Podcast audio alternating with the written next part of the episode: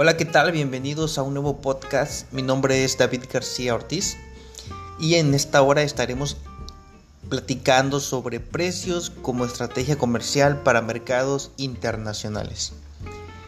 Y antes de empezar, eh, quisiera tomar eh, esta, esta pequeña cita de Hermidas y, e Iglesias, donde nos habla eh, algo muy importante en relación a este tema que vamos a tratar y nos dice que cuando una empresa decide abrirse a nuevos mercados debe replantear el diseño de su marketing mix para que ésta pueda ser competitiva en el país que ha decidido internacionalizarse.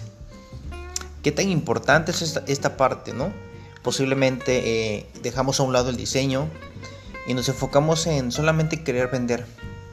Pero para poder lograr que nuestro producto sea realmente el demandado por el consumidor, debemos de, tomar en cuenta muchos factores de los cuales nos ayudarán a poder lograr nuestros objetivos planteados.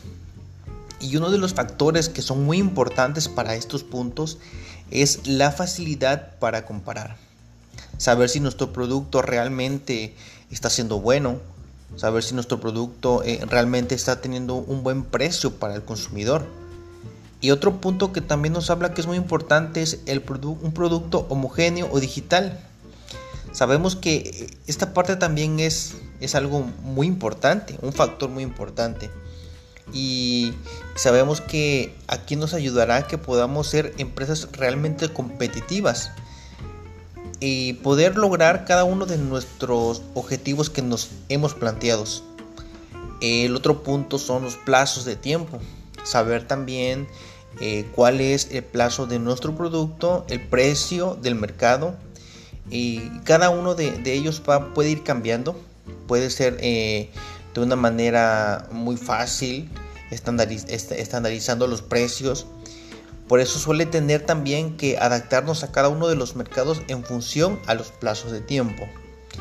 El otro puede ser transporte, que cuando eh, más valioso y pesado sea el producto, eh, más costo puede ser el traslado. Entonces también esta parte es muy importante analizarla y de igual manera como la imagen de nuestra marca. Saber que existen marcas que son de manera global y que quieren eh, ahora sí que abarcar el mercado, pero tienen una política de precio estándar. Entonces también esta parte es muy importante, saber eh, cómo está nuestro producto, saber cuál es la imagen de nuestro producto. Cada uno de estos factores que acabamos de mencionar son muy importantes tomarlo para poder internacionalizar nuestro producto. Sabemos que esta parte eh, para las empresas no es fácil, el adaptarse a un nuevo diseño, el adaptarse a una nueva cultura donde vamos a llegar, donde poder analizar al consumidor, saber si el consumidor realmente está eh, obteniendo lo que, él, lo que él busca. Saber que para todo esto debemos de, fijar bien nuestros precios en la exportación. ¿Y cómo lo vamos a hacer?